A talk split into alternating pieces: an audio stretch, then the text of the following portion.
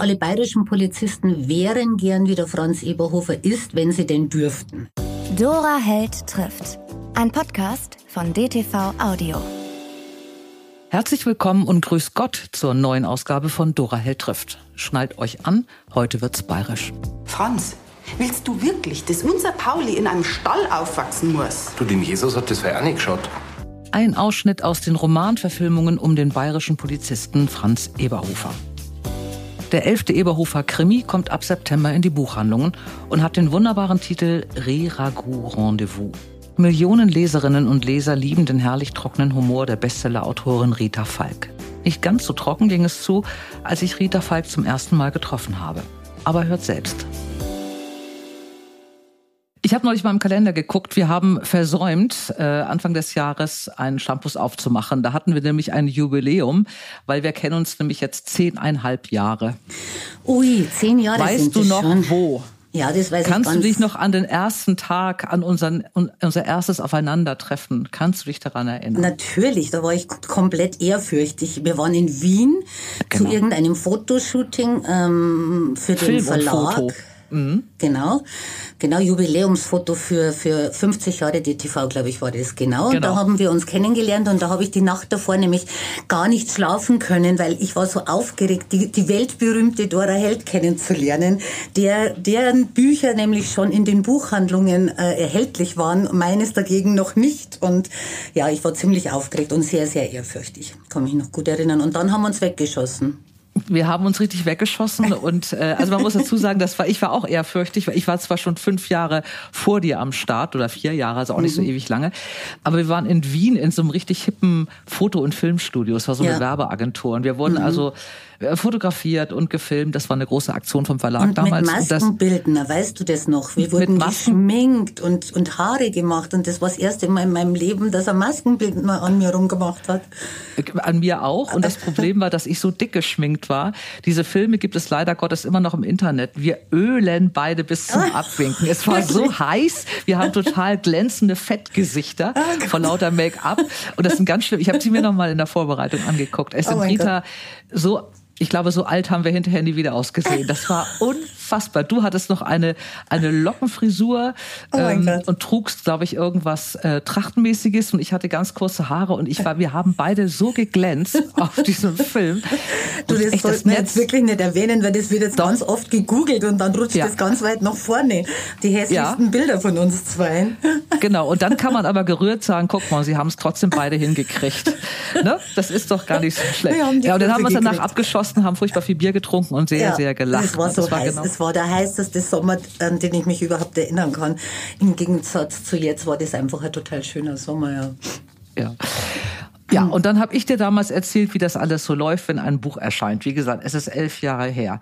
Wenn dir jemand oder wenn ich dir damals an diesem Abend und an dieser, was hast du gesagt, abgeschossenen Nacht erzählt hätte, dass wir jetzt zehneinhalb Jahre später diesen Podcast machen und dass ich gleich anfange mal vorzulesen, äh, was du alles geschrieben und was alles verfilmt und welche Preise und welche Vorhaben und die große Tournee und was hättest du mir dann geantwortet? Ja, das hätte ich nie im Leben geglaubt, natürlich. Also das, äh, also überhaupt einmal ähm, in einer Bestsellerliste zu stehen, das war für mich damals unvorstellbar. Also ich war irgendwie kurz nach Erscheinen des Winterkartoffelknödels war ich in äh, beim Pustet in, in Landshut, die haben also so eine interne Bestsellerliste, ähm, welches Buch sich in diesem kleinen Laden am besten verkauft. Und da war ich dann einmal auf Platz drei und da bin ich hingefahren und habe es fotografiert, diese Bestsellerliste, weil ich habe mich so gefreut. und ähm, nein, also da hätte ich nie, nie damit gerechnet, natürlich nicht. Ähm, nee. Ich glaube nicht, dass es unter diesen Hörern, die diesen Podcast anstellen, irgendjemand gibt, der von dir noch nie, von dir noch nie gehört hat. Aber ich sage es mal trotzdem. Ähm, dein erstes Buch, das waren diese legendären Winterkartoffelknödel. Ein, ich finde, es ist ein zärtliches Wort, Provinzkrimis. Einige finden es blöd, aber es ist ein zum Schreien komischer niederbayerischer Krimi um Franz Eberhofer. Der ist erschienen 2010 und dann kam immer jedes Jahr.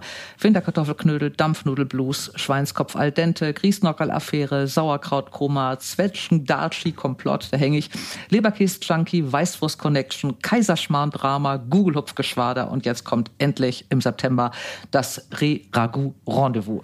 Der elfte Eberhofer. Mhm. Es ist Kult, es ist sensationell verfilmt. Äh, du füllst das, den Zirkus Krone, wenn ein neues Buch kommt. Das ist das Corona leider zum Opfer gefallen. Ja. Äh, und dazu hast du noch zwei andere Bücher geschrieben, über die wir auch noch reden.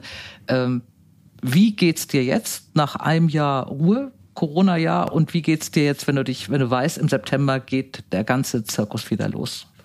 Ähm, also für mich war das ja jetzt nicht nur ein Corona-Jahr, also das Corona ist ja mm, an mir mehr oder weniger spurlos oder Gott sei Dank auch spurlos vorbeigegangen, aber für mich war es trotzdem ein sehr hartes Jahr, weil ich ja ähm, letztes Jahr um diese Zeit ungefähr meinen Robert verloren habe, meinen Ehemann. Und das war ähm, also wir wussten ungefähr ein halbes Jahr vorher, ähm, haben wir die Diagnose eben erfahren und dann kann man sich vorstellen, dass die letzten eineinhalb Jahre also alles andere als, als gemütlich waren für mich.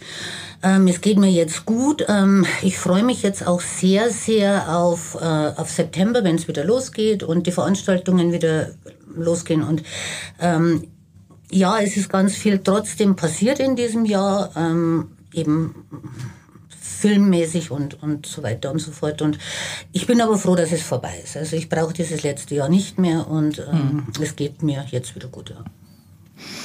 Ich habe ja Robert auch gekannt ähm, und ich wusste das natürlich. Ihr, du hast mal über euch gesagt, ihr werdet ein Dream Team. Ja. Er war Polizist und äh, Eberhofer ist ja ein Polizist, den man sich nicht so vorstellen kann, dass es den gibt. Aber du hast mal in einem Interview gesagt, du hast nicht nur Roberts Geschichten abends gehört, die er erzählt hat aus, der, aus, der, aus dem Revier, sondern du hast auch Weihnachtsfeiern, Sommerfeiern gemacht. Und da hast du mal irgendwann gesagt, alle bayerischen Polizisten sind Eberhofers. Denkst du das immer noch? Also ich, ich würde es, äh, um es genau zu definieren, ich würde sagen, alle, alle also zumindest alle bayerischen Polizisten wären gern wie der Franz Eberhofer ist, wenn sie denn dürften. Also ähm, ich weiß, wie Robert angefangen hat, ähm, also auch Polizeischule und, und, und. Also das ist ja alles in den 80er, 90er Jahren gewesen. Und da ist es wirklich ähm, noch, noch irgendwie lässiger abgelaufen. Also da waren die Polizisten einfach noch ein bisschen ähm, ja, also äh, ein Beispiel, also ist niemand, kein Polizist hätte damals einem besoffenen Radfahrer äh, den Führerschein gezwickt, sondern man hätte ihm einfach die, die, die Luft aus den Reifen gelassen und hätte gesagt, jetzt schiebst du Radl heim, du Depp. Also das war alles noch unkompliziert, äh, die, die waren noch nicht so hinter Scheinen her oder um irgendwelchen Vorgesetzten zu imponieren oder so. Es hat sich ein bisschen geändert, es ist ein bisschen ein schärferer Ton reingekommen in die ganze äh, in die Geschichte. Und jeder will Karriere machen, das kommt natürlich dazu. Mhm. Ähm, wie Robert damals angefangen hat, war das echt viel entspannter. Und deshalb ähm, ist also viel von, von Roberts Geschichten aus diesen jungen Jahren ähm, in, in Franz Eberhofer tatsächlich, ja. Und der schießt dann auch mal ein Thermometer weg, wenn der Nachbar sich drüber beschwert und so Geschichten. Also das wird ja so, sehr, solche sehr Sachen, schnell ähm, gelöst. Ähm, Robert war ja auch mein Berater natürlich. Ähm, da, das war meine erste Adresse, wenn es um Recherche ging. Und dann hat er also schon oft zu mir gesagt, du ähm, Ritter, das geht so nicht. Also da stimmt die Reihenfolge nicht oder du oder sowas erfährt man beim Staatsanwalt und nicht beim Richter. Und also da hat er mich dann korrigiert, mhm. was natürlich für mich die ganze Sache sehr erleichtert hat, weil ich von, vom, vom Bett aus recherchieren konnte äh, quasi. Ähm, aber er hat ähm, wirklich auch öfter mal sowas gesagt wie, ähm, kein Polizist schießt auf einen Plattenspieler oder auf ein Thermometer. Und da habe ich dann gesagt, das ist jetzt für den Fall völlig irrelevant und der Franz macht das schon. Das ist meine künstlerische Freiheit jetzt hier. Genau. Das gehört auch zu ihm. Genau. Wie ist es eigentlich, wenn du heute, was ich dir nicht wünsche, weil ich weiß, dass du nie besoffen Fahrrad fährst, aber doch mal auf die Polizei triffst? Hast du das Gefühl, du wirst heute anders behandelt? Als Bürgerin, die Rita Falk heißt und Eberhofer Ja, also ich muss sagen, mir, mir, mir wuckt immer eine riesige Sympathiewelle entgegen. Also ich habe auch bei meinen Lesungen ganz, ganz viel äh, Polizisten und die sind wahnsinnig nett und lieb und freuen sich und, ähm, und ich kriege ganz viele Visitenkarten zugesteckt immer und, und die sagen dann, gell, Frau Falk, wenn Sie mal was wissen wollen, einfach anrufen auf dem kurzen Dienstweg und so. Also das ist ganz, ganz toll. Also freue ich mich schon immer sehr, ja. Hast du mal probiert, äh, wie die reagieren, wenn du mal zu schnell fährst? Sind die dann, ach, Sie sind das? Also wie im Film stelle ich mir das Nee, vor, dass die die Scheibe runterkurbeln. Ach, Also Sie sind bis, das, die fahren bis Sie weiter. jetzt habe ich immer Glück gehabt, dass ich, wenn ich zu schnell fahre, was ich durchaus öfter so mit tue, dass ich ähm, ähm, noch nie aufgehalten worden bin. Also, Das hast aber, du jetzt nicht gesagt, dass du es öfter mal tust. Du fährst nie zu schnell. Nee, ich fahre nie zu Nie. schnell und halte mich immer an alle Verkehrsregeln. Ja, dafür bist du ganz berühmt, weil Ach, ja auch äh, hier hören auch Polizisten rein. Ach, habe ich das jetzt richtig verstanden? Das, ja, du, man Oder, weiß oder, ja nicht. oder womöglich Petzen. Also Petzen sind ja dann, gell, wenn die das dann petzen, das finde ich dann schon blöd. Ja, aber guck mal, so wie unser fettglänzendes Video noch Ja, die nächsten 30 genau. Jahre zu finden ist, ist dann diese Aussage von dir. Und wenn es mal eine Genau. Gerichtsverhandlung gibt, dann Genau. kommt, die hat damals schon gesagt, sie Ja, fährt genau. oft mal. Das machen wir nicht. äh, das ist schwer, wir kennen uns so lange und wir haben auch schon so lange äh, so viel durcheinander geredet, dass ich jetzt versuchen muss, mich hier in eine Reihenfolge zu lesen, äh, äh, zu halten. Ich habe aber eine Sache gefunden, das finde ich auch ganz schön. 2011 war es, da hast du bei einem Interview, auch ein Video, wo du nicht geglänzt hast übrigens, das muss ein anderes Make-up gewesen sein. Da bist du gefragt worden, und das war nach dem zweiten, nach dem zweiten Eberhof, da bist du gefragt worden, wie viel Bände es noch geben wird. Hm? Und da hast du gesagt, zwar ganz ernsthaft, wie lange will der Leser Provinzkrimis lesen? Das, also du machst es natürlich mit diesem wunderbaren Dialekt, ich kann das nicht, ne? ich mache es Hochdeutsch. Wie lange will der äh, Leser Provinzkrimis lesen? Das läuft ja schon eine lange Zeit, vielleicht ebbt das auch mal wieder ab. Das war nach Band 3, jetzt kommt Band 11. Ähm, und dann fand ich auch ganz schön, äh, du bist mal gefragt worden, wie Eberhofer aussieht, weil du beschreibst ihn ja nie, der wird ja nie beschrieben, Franz. Also Mhm. ja. der macht halt Dinge und hat wunderbare Dialoge, aber er wird nie beschrieben und die meisten haben ihn immer für groß und dick gehalten. Und da hast du mal gesagt, er kann gar nicht dick sein, weil er jeden Tag eine Stunde mit seinem Hund geht. Ja. Als die erste Verfilmung angefragt wurde, als es klar war, es wird verfilmt und Sebas- Sebastian Betzel wurde dir als Eberhofer vorgestellt. Das Was war umgekehrt. Das war Oder, umgekehrt. ach, du hast ihn dir, Also ich habe die Castingmappe äh, bekommen von der Produzentin, von der Kerstin Schmidbauer und war, war sehr beglückt. Also die, die Besetzung war, oder die Leute, die, die, die Schauspieler, die eingeladen wurden für den, fürs Casting, die waren großartig. Also bis in die kleinste Nebenrolle. Und auch die äh, Kandidaten, die den Eberhofer spielen sollten, waren großartig. Und ich habe dann nur noch angefügt, könnt ihr denn zu diesem Casting noch den äh, Sebastian Betzel einladen? Und dann hat die Kerstin gesagt, ja, wenn er denn Zeit hat, dann machen wir das, dann laden wir den noch ein. Und ähm, ich freue mich sehr, dass ich diesen Satz damals, ich habe mir echt äh, einen Moment überlegt, traue ich mich das jetzt zu sagen, weil ja. Und ich bin so froh heute, dass ich den Satz gesagt habe, weil er ist einfach mein Eberhofer und das war er von Anfang an. Ja. was ich nicht, nicht mehr, was ich wirklich nicht mehr weiß, bei welchem Buch warst du in der Reihenfolge, als die erste Verfilmung war? Also ich dritten, glaube, oder? ich, ich habe den dritten gerade geschrieben, genau, aber es war ähm, schon bei der ersten Frankfurter Buchmesse, äh, wo der Winterkartoffelknödel vorgestellt wurde, da hat mich schon eine Filmagentin angesprochen. Ja. Und meine Frage ist eigentlich, wenn man dann äh, drei Bände geschrieben hat, man hat ja die, die Typen irgendwie im Kopf. Also ich weiß nicht, wie du das machst. Ich suche mir meistens tatsächlich, wenn ich keine konkrete Person meine, irgendeinen Schauspieler aus und Ja. ist eine Figur. Aber Genau, äh, hat sich das Schreiben, das Schreiben bei dir verändert, äh, als Eberhofer dann plötzlich Sebastian Betzel war? Auf alle Fälle. Also ähm, seit ich die Filme kenne, ähm, ist es immer so, dass ich die Schauspieler dann vor Augen habe, wenn ich schreibe. Immer. Also das äh, Und ändert das- sich, ändert sich dann die Geschichte? Äh, Ich, es macht die Sache einfacher, finde ich. Also ich muss mir jetzt nichts mehr irgendwie konstruieren, sondern ich habe diese Schauspieler vor Augen und, und, und weiß dann auch viel schneller, was, was würde jetzt der Flötzinger antworten oder so. Also das ist, das geht ruckzuck jetzt. Das ist wirklich, ähm, das hat die Sache sehr erleichtert, ja. Ich könnte mir nach wie vor schmeißen, wenn ich diese Sachen äh, lese. Ich habe jetzt nochmal in die letzten beiden, die ich hier habe, reingeguckt. Da habe ich so überlegt, wir haben ja im Moment so eine, eine Zeit der, des Genderns, der politischen Korrektness, der, was darf man eigentlich sagen? Äh, und dann habe ich Bisschen Lesen gedacht, hier, Rita, ja, es ist nervtötend, aber ich habe dann nur gedacht, Rita hält sich eigentlich an nix. So. Nee. Das ist natürlich der Vorteil, wenn man im Dialekt oder im, im, in der Mundart mehr oder weniger schreibt, Ja. die Dialoge. Aber es wirkt ja immer alles total nett, wenn dieser Flötzinger, der sich ja unglaublich benimmt Frauen gegenüber. Ja. Ähm, ich habe vergessen, dir zu sagen, ob du doch mal ein Buch greifen kannst und mal eine Flötzinger-Szene äh, vorlesen könntest. Weil wenn man den übersetzt, fällt man eigentlich tot um. Aber in, Mhm. Ja, ja. diesem, in dieser Mundart ist es ja alles charmant. Fällt es dir leicht? Ja, wahrscheinlich. Aber ist dir das klar? Ist dir das bewusst, dass du das so machen kannst? Oder ist ich, es auch ich darf schwierig? das, ich darf das. Also und ich muss sagen, wenn wenn jemand das wirklich politisch ernst nimmt und, und meint, die Frau Falk ist in ihrem wahren Leben so unterwegs, dann kann ich dem auch nicht helfen. Das ist einfach so. Es ist, ähm, es ist mein Stilmittel, um diese Bücher zu schreiben. Ähm, die Leute, die ein bisschen Verstand haben, wissen, dass das alles überspitzt, überzeichnet, über, ähm, ja, überdreht und, und eben absichtlich politisch nicht korrekt ist. Also mhm. das ist Niederkaltenkirchen halt ist ja. Karte. Den Ort gibt es ja nicht, ne? Den, nee, nee, den nee. hast du dir ausgedacht. Und es gibt aber wirklich einen Ort, Marktgemeinde Frontenhausen hm. heißt die. Äh, war das ein Scout von der Filmfirma, der den gefunden hat, oder hattest du das im Kopf? Hast ich du bin damals mit dem Regisseur, ähm, der ist, der ist äh, zu mir nach Landshut gekommen und wollte wissen, wie schaut mein äh, Niederkaltenkirchen aus. Wir sind dann ins Auto gestiegen und er hat sich auf den Weg Richtung Oberbayern gemacht. Und dann habe ich gesagt, da kannst du jetzt gleich umdrehen, weil wir fahren jetzt ins tiefste Niederbayern. Ähm, Niederkaltenkirchen ist keine Lüftelmalerei und keine Geranien vorm Fenster und, und, und ähm, ja, äh, es ist einfach, wie soll ich denn sagen, karg und, und, und, und ehrlich und, und ähm, bodenständig und, und gar nicht romantisch. Also überhaupt mhm. nicht romantisch. Und Frontenhausen ist ja auch viel, viel schöner als Niederkaltenkirchen, weil bevor nämlich dieser ganze Filmdross immer anrollt, äh, müssen die Frontenhausener alles wegräumen. Also jeder, jeder Blumendruck und jede, jede karierte Tischdecke muss weg und jedes Gartenbankerl muss weg. Es ist, es muss alles weg, was irgendwie gemütlich und romantisch und, und, und bayerisch und nett ausschaut. Also das wird total runter reduziert. Äh, man kommt sich eigentlich fast vor wie im Ruhrpott. Also so muss man sich das vorstellen. Wenn die dann wieder weg sind, dann wird wieder alles schön gemacht.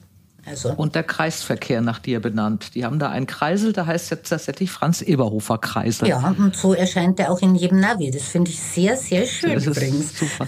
Hat dich das mehr gefreut, äh, dass nach dir jetzt, oder ja, es ist eigentlich schon nach dir, doch, Franz Eberhofer bist ja eigentlich auch du im Innersten deines Herzens, mhm. dass du einen eigenen Kreisel hast als äh, den Bayer, die bayerische Verfassungsmedaille in Silber? Was hat dich da mehr, mehr gefreut? Natürlich, natürlich. Also dieser Kreisverkehr ist, das war für mich also so eine Ehre und das ist sowas ein einzigartig ist. Äh, diese Medaille, die, die haben auch sehr wenig Menschen. Natürlich ist das auch eine Ehre, aber es gibt halt doch viele, die, die das vergleichsweise haben. Einen eigenen Kreisverkehr haben, glaube ich, eher dann noch weniger. Gibt es überhaupt jemanden, der außer dir einen Kreisverkehr hat? Ich weiß es ehrlich gesagt nicht, aber ich glaube zumindest niemand, der lebt. Also es werden ja diese Straßennamen, soweit ich weiß, immer erst äh, post mortem verliehen und ich fühle mich eigentlich noch ganz munter und ich glaube der Franz auch.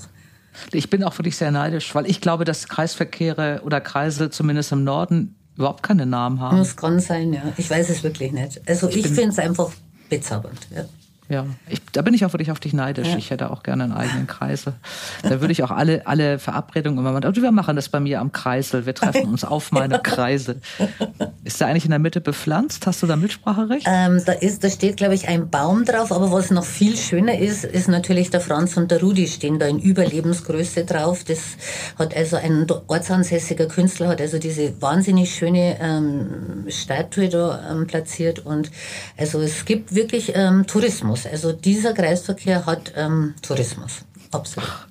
Du hast es so verdient. ähm, das war die Provinz, niederbayerische Provinz. Du, ja, du kommst, du bist ja auf der, in der Provinz im Grunde groß geworden bei deiner Großmutter. Ja. Mhm. Und dann ja kurzfristig mit deinen Eltern mal in München in ein Hochhaus gezogen. Mhm. Ähm, es war vermutlich grauenhaft. Es war grauenhaft, natürlich. Also meine Oma hat ja, also erstens hat mir meine Oma schon total gefehlt, weil die natürlich nicht mhm. mitgezogen ist. Und dann ähm, hat meine Oma ein riesiges Grundstück gehabt mit alten Bäumen und da bin ich also morgens schon barfuß über die Wiese gesaust und das war einfach totale Freiheit für mich. Und auf einmal mhm. hockst du da in, in, weiß ich nicht, 60 oder 70 Quadratmeter im achten Stock. Ähm, also es war wie, ich bin mir vorgekommen wie im Gefängnis. Das war... Mhm Ganz schlimm. Das musstest du ein Jahr aushalten, ja. glaube ich, ne? Mhm. Und dann ging dir nach Landshut. Genau, dann sind wir nach Und da bist du eigentlich ja geblieben dann, ne? Lange Jahre. Ja, genau. So war ich. Und es ist ja, ich war noch nie in Landshut, es ist ja auch mehr Provinz als Großstadt. Es ist eine provinzielle äh, Kleinstadt, aber mhm. ähm, also ich finde es sehr schön dort. Also mhm. gerade für junge Familien oder so ist das ganz toll. Und jetzt bist du wieder in München. Im Moment Jetzt bin zumindest. ich wieder in München. Ja, für äh, mich auch. Ist es bei dir Großstadt oder Provinz? Kannst du in der Großstadt besser über die Provinz schreiben, weil man lieber in das Buch zurückgeht? Also ich bin eigentlich sehr, sehr gern in der Provinz. Also wir haben ja auch da dieses wunderschöne Haus mit, mit einem riesigen Garten und so.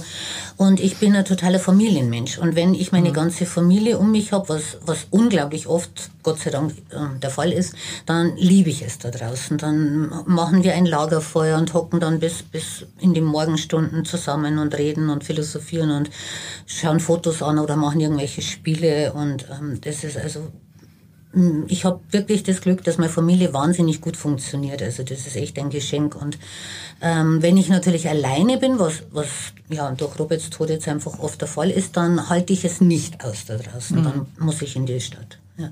Mhm. Und wenn du schreibst, ist es nicht so, es geht mir immer so, dass ich eigentlich besser über Dörfer schreiben kann, wenn ich selber in der Stadt bin, weil die Sehnsucht nach dem Dorf dann in dem Moment so groß ist, dass man sich da besser eingruft. Geht es dir ähnlich? Ich habe jetzt bis vor ganz kurzer Zeit, bis vor einem halben Jahr oder so, immer das Gefühl gehabt, ich muss meinen festen Schreibtisch haben. Also ich kann mhm. woanders nicht schreiben. Es geht nur ähm, in dieser Ecke, an diesem Erkerfenster, mit diesem Schreibtisch, mit diesem Bürostuhl, mit dieser Sorte Kaffee, äh, anders kann ich nicht schreiben. Und das hat sich jetzt komplett geändert. Also ich habe im letzten halben Jahr wirklich gemerkt, dass ich überall schreiben kann. Ich habe sogar schon auf der Rückbank meines Autos, während jemand mich chauffiert hat, habe ich schon ein halbes Kapitel mal geschrieben, weil da habe ich so eine tolle Idee gehabt und habe mir gedacht, da fange ich jetzt gar nicht an, Notizen zu machen, sondern ich schreibe mhm. das jetzt einfach gleich und habe wirklich auf dem Weg nach Frankfurt ähm, ein halbes Kapitel geschrieben. Im Auto. Ja es geht alles. Meine Oma sagte ja. damals immer, du musst, du kannst. Das ist ein Satz, der ist mir nie aus dem Kopf gegangen. Ja. Man ist überrascht, was man alles, ja, was man alles in der Lage ist. Du weißt das noch besser als ich jetzt. Wir reden über deine Oma. Äh, mhm. Du bist da aufgewachsen. Äh, die mhm. Oma von Franz ist ja eigentlich deine, ne? Ja, ja die sind sich sehr, sehr ähnlich, ja. Und äh, dieses Kochen, das hat sie auch gemacht. Du hast auch ein mhm. Kochbuch schon mal rausgegeben. Mhm. Äh, Hast du noch die alten Rezepte? Kochst du die selber? Ich habe ein altes Kochbuch von meiner Oma, das hat sie zu ihrer eigenen Hochzeit geschenkt bekommen und das ist mein großes Heiligtum. Da sind auch die Rezepte raus, die hinten in den Büchern drin mhm. sind. Da sind immer fünf Rezepte drin und die stammen alle von aus diesem Kochbuch. Genau. Und, mhm. und ich koche ähm, eigentlich nicht äh, aus dem Rezeptbuch, weil ich diese Sachen alle auswendig kann. Aber wenn ich jetzt irgendwas koche, was ich jetzt das erste Mal mache, dann schaue ich da auf alle Fälle auch nach. Ja. Mhm. Wie viel hast du von ihr? Die war ja sehr wichtig für dich. Was glaubst du, wie viel kommt da in dir an Eigenschaften? Also mein Papa behauptet schon immer, dass ich sehr viel von meiner Oma habe. Also was, was zum Beispiel, also ich koche auch wahnsinnig gern und äh, je mehr, für je mehr Leute, desto lieber. Also wirklich so richtig zehn Personen, drei Gänge, da bin ich dann dabei. Das mag ich total gern. Ähm, was ich auch von ihr habe und ähm, was ich so heiß und innig liebe, ist Gärtnern. Also ich in der Erde wühlen und, und Unkraut jäten oder irgendwas pflanzen oder säen oder umgraben. Also das, das ist total meins. Also, ja wir kennen uns ja, ja. eben und wir mhm. reden ja auch, telefonieren auch ab und zu mal miteinander und mhm. dann hast du mir irgendwann erzählt, ähm, was ich auch schon wusste, äh, die Winterkartoffelknödel waren ja gar nicht dein erstes Buch, sondern du hattest, das wiederhole ich jetzt so ganz kurz, weil das ist wirklich schon überall gesagt worden, du hast, warst Bürokauffrau, warst arbeitslos, mhm. hast angefangen zu schreiben, hast ein Buch fertig gehabt, was eigentlich bis heute dein, dein Herzensbuch ist. Mhm. Und äh, dieses Herzensbuch heißt Hannes. Das ist ein wunderschönes Buch und das wird jetzt verfilmt. So, das ist verfilmt worden, mhm. schon 2018. Mhm. Ähm, ich glaube, die letzte Rolle von Hannelore Elster. Genau, die letzte Kinorolle. Ne? Mhm. Es ist jetzt auch allem den letzten Jahren und Monaten zum Opfer gefallen. Es kommt aber jetzt im September, glaube ich, 21 in die Kinos mhm, oder, genau. oder Oktober, also ja. dieses Jahr im Herbst, ja, wenn ich das genau. richtig habe. Mhm. Äh, es ist eine Sache, so eine wirklich schräge, lustige, in sich geschlossene Geschichte verfilmt zu sehen, die man da erfunden hat, wie Eberhofer. Es ist eine ganz andere Sache, finde ich, so ein Herzensbuch mhm. verfilmt zu sehen. Wie ging es dir damit? Das ist wahnsinnig wichtig gewesen für mich. Also ich habe da auch ganz viel mit dem Regisseur, mit dem Hans Steinbechler darüber gesprochen. Also wir sind tagelang zusammengesessen und haben nur einfach mal über den Text gesprochen. Also wirklich, ähm, er ist dann eben auch da gesessen mit einem Textmarker und hat alles ähm, gelb markiert, was ich gesagt habe, was für mich so Schlüsselmomente sind, so wahnsinnig wichtige Szenen. Ähm, er hat so viel rausgelesen gehabt, ähm, so, so kleine versteckte Botschaften, wo Menschen, die mir sehr, sehr nahe sind, äh, gar nicht gefunden haben und gar nicht rausgelesen haben. Und Hans hat das rausgelesen und ich war dann so, so baff und habe mir gedacht, wow, also wie, wie toll hat der diesen Text verstanden und genau so hat er ihn auch umgesetzt. Also ich bin wirklich, ich war ja auch bei den Dreharbeiten dabei, habe das große Glück, auch Hannelore Elsner noch mhm. persönlich kennengelernt zu haben. Und ähm, sie hat mir die Hand geschüttelt und hat gesagt, ich freue mich so, dass ich die Person treffe, die dieses großartige Buch geschrieben hat. Das waren ihre Worte und das hat mich natürlich auch sehr, sehr stolz gemacht, klar. Mhm. Ähm, also der, der fertige Film ist wahnsinnig schön. Also ich freue mich so auf diesen Kinostart und ähm, ja, also ich, ich kann zu Hannes eigentlich immer gar nicht so viel sagen, außer dass es mein Lieblingsbuch ist von mir, aber äh, mir kommen dann selber immer gleich die Tränen. Also ich bin da sehr emotional verhaftet mit diesem Buch. Ja. Äh, sonst hättest du es auch nicht so schreiben ja. können. Also mir ging es so, dass ich das so schön fand. Ja. Ich glaube, ich habe dich auch angerufen ja. hinterher und, oder, oder keine Ahnung, ja. Bianca Domme war so irgendeine Lektorin. Ich musste mit irgendeinem drüber sprechen, ja. wie schön ich das fand. Aber es lässt einen eben nicht verzweifelt zurück. Also ich lese, ich habe ein Problem mit Büchern und Filmen, mhm. bei denen ich hinterher im, Tränen, im Tränenmeer sitze und nicht mehr rauskomme. Das ist bei Hannes ganz und gar nicht so. Das macht ganz viel Hoffnung und ein ganz, ganz schönes Buch. Ähm, mich freut das, dass es äh, ins Kino kommt, weil ich finde, es ist immer noch zu wenig gelesen. Mhm. Da, da strahlt Eberhofer immer noch drüber ja. und es ist so was ganz anderes. Ja und ganz, ganz schön.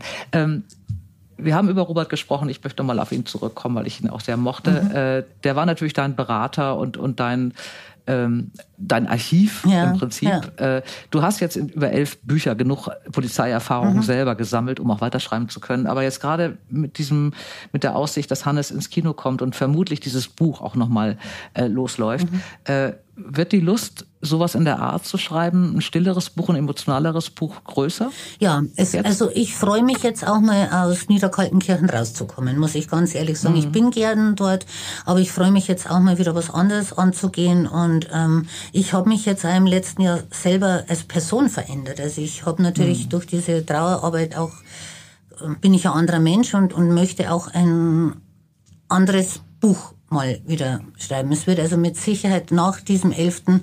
Ähm, einen 12. geben, aber ich wage mal zu behaupten, dass das, wenn das Dutzend voll ist, ist es auch gut. Also ich freue mich dann hm. wirklich, mhm. wenn mal die Reise woanders hingeht man muss es ja jetzt ja nicht abschließend sagen, sonst ich höre schon die Gemeinde stöhnen. Also ich dachte jetzt eher, du sagst, ich mache es mal nach dem Re, also ich muss ja immer, ich habe Re-Ragout Rendezvous, wer hat sich diesen Titel eigentlich einfallen lassen? Also Re-Ragout Rendezvous.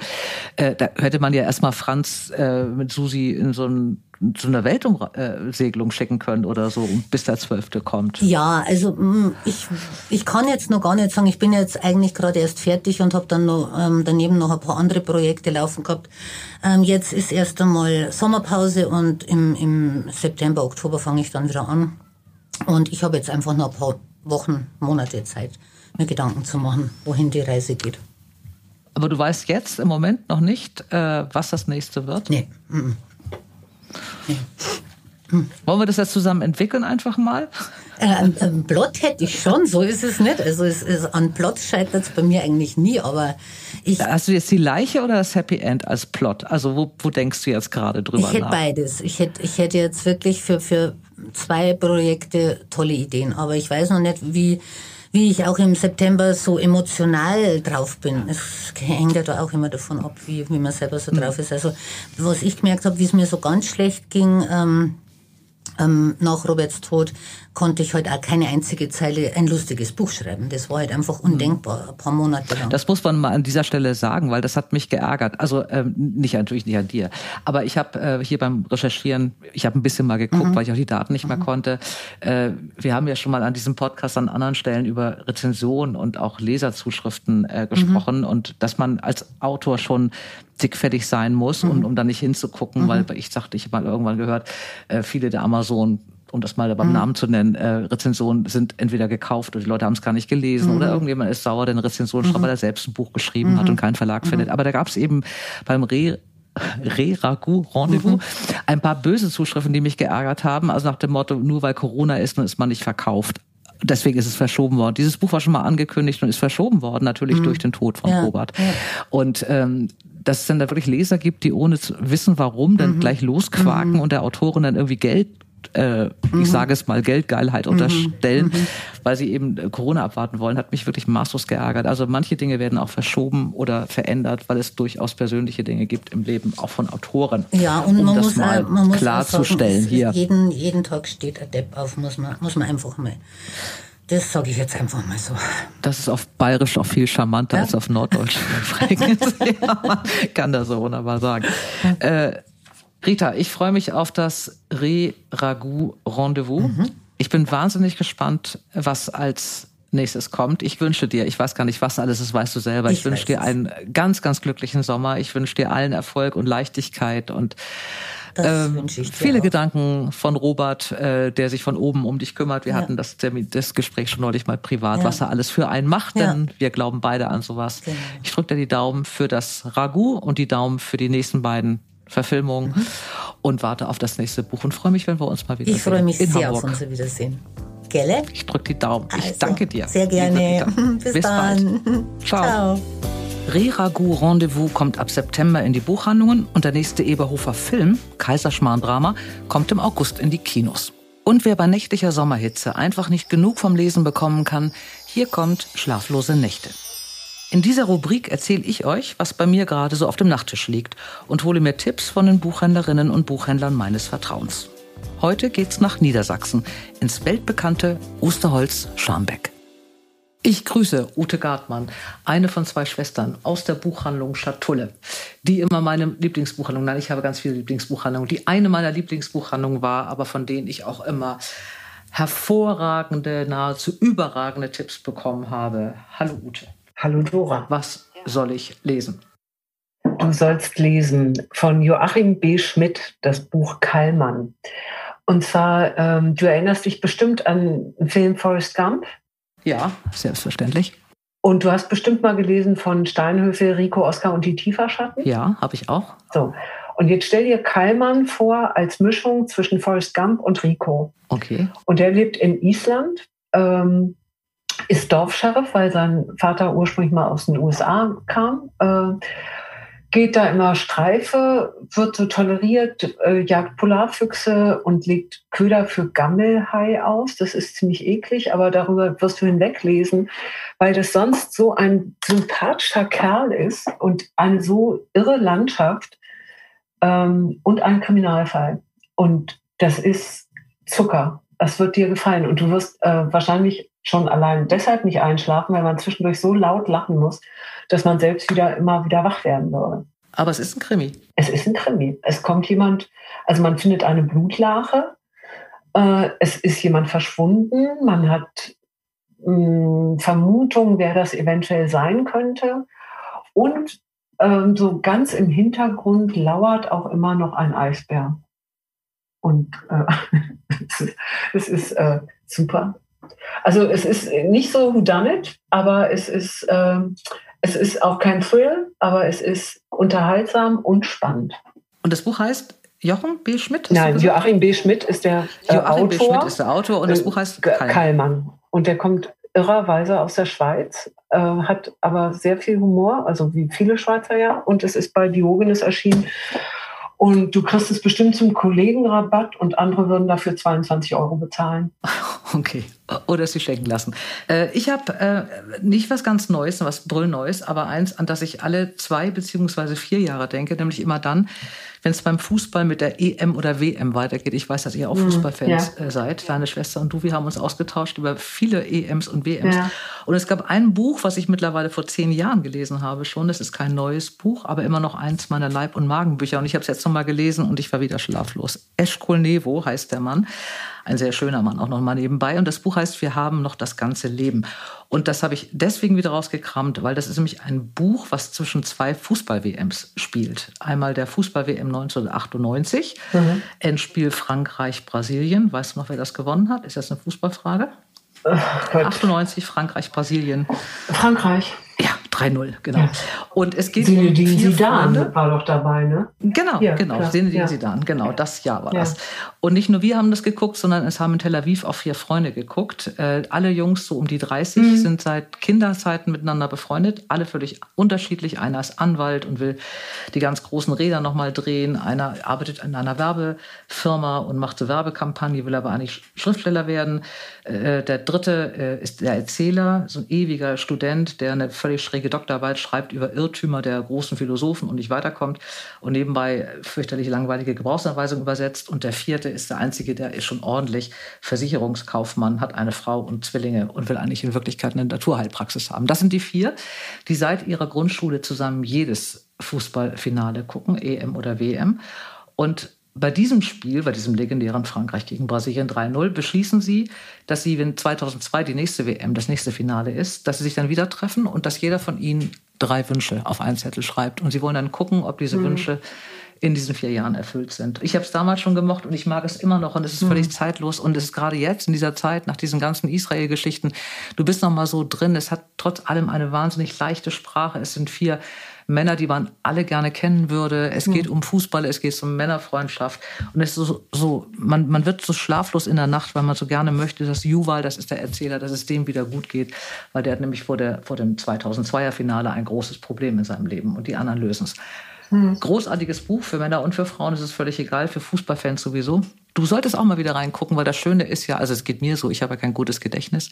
Das hilft aber bei schönen Büchern, finde ich, mhm. weil einem so viele Sachen wieder ähm, verloren gegangen sind und die liest man dann nochmal und freut sich wieder, dass jemand so was Schönes geschrieben hat. Ja, und wenn du das das zweite Mal liest, ist es ja dann auch manchmal noch so, dann erinnerst du dich an das erste Mal, wie es dir da ging und das ist, genau. das ist dann also so ein ja, ich glaube, äh, man würde es sonst Win-Win nennen, aber äh, das wäre zu profan. Also es ist einfach ja, ein schönes Gefühl, so ein doppeltes. Ja, mhm. danke, dass du mitgemacht hast. Ich gehe jetzt mit dem Eisbär und Kallmann auf den Balkon. Ja, viel Spaß. Grüße deine Schwester. Mach ich. Und mit der rede ich ja irgendwann beim nächsten Mal. Okay, danke. Bis dann. Bis ciao. dann, danke. Ciao, ciao. Tschüss. Also, wer jetzt ganz verrückt ist und sofort die Bücher kaufen möchte, Joachim B. Schmidt, Kallmann mit einem L geschrieben, erschienen bei Diogenes. Und wir haben noch das ganze Leben von Eschkol Nevo, ist beim DTV-Verlag erschienen. Ich liebe Kinderbücher einzulesen. Ich finde das wahnsinnig lustig, weil das so ähm, abwechslungsreich ist und weil man sich so voll reinschmeißen kann, ohne über zu überlegen, ob irgendjemand das dann äh, schrecklich findet, wenn man zu sehr in die Figuren reinspringt oder so. Das ist ja bei erwachsenen Sachen muss man immer sich so ein bisschen mehr zurücknehmen, weil das, weil man denkt immer, das könnte sonst auch peinlich sein, wenn man das so ausspielt alles. Dein Buch macht mir aber auch wahnsinnig Spaß, gerade einzulesen, weil die Figuren so unglaublich plastisch sind und ähm, das perlt dann alles so weg. Herrlich. Die Stimme von Katja Danowski perlt auch einfach so weg. Sie ist Theater- und Filmschauspielerin, aber auch eine begnadete Hörbuchsprecherin, nicht nur für mein neues Buch. Auf sie freue ich mich das nächste Mal. Ihr Lieben, alle Buchtipps findet ihr in den Show Notes und ich wünsche euch ganz viel Freude beim Geschichtenentdecken. Eure Dora. Dora Held trifft. Ein Podcast von DTV Audio.